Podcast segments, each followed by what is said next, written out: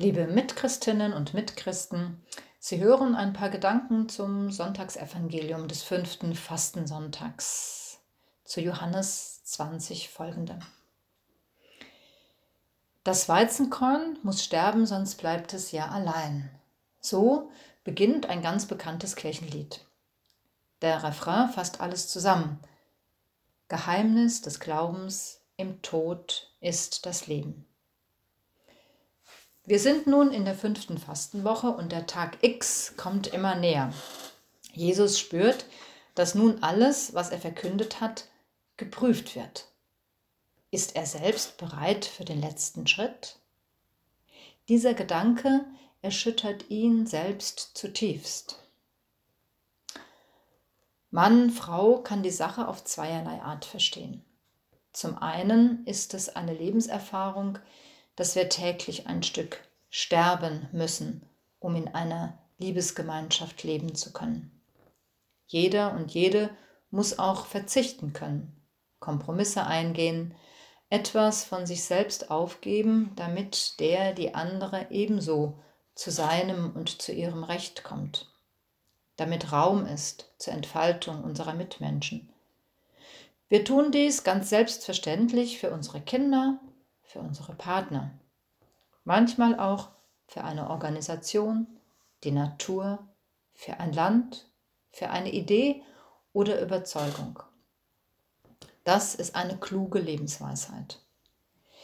Das andere ist aber, dass für einen Christen, für einen überhaupt spirituellen Menschen die Wirklichkeit nicht im weltlich-irdischen, im sinnlich Erfahrbaren begrenzt bleibt und damit die Angst vor dem Tod und das Festhalten am Leibleben uns erstarren lässt.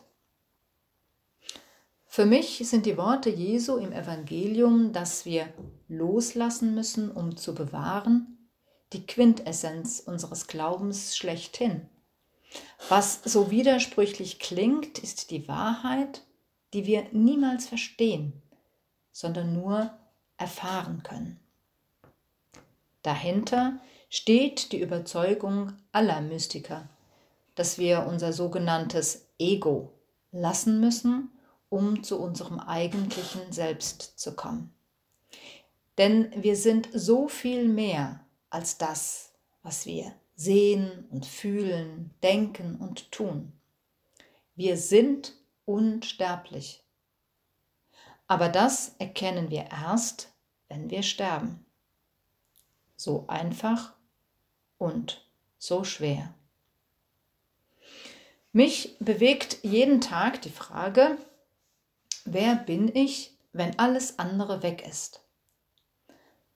Damit beginne ich den Tag in der Meditation und damit beende ich den Tag vor dem Schlaf.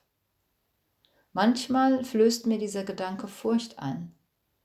Ein anderes Mal fühlt es sich fast befreiend an. Die Antwort auf diese Frage kann ich nicht fassen. Sie nähert sich und weht wieder davon. Dennoch, ich liebe diese Frage, weil sie mir täglich hilft, Wesentliches von Unwesentlichem zu unterscheiden. Sie hilft mir, meiner Existenzangst nicht zu viel Raum zu geben, sondern ganz und gar darauf zu vertrauen, dass ich bin und Gott ist. Ich wünsche Ihnen jedenfalls ganz viel Loslassmut und ein gesegnetes Wochenende. Ihre Michaela Ziegler.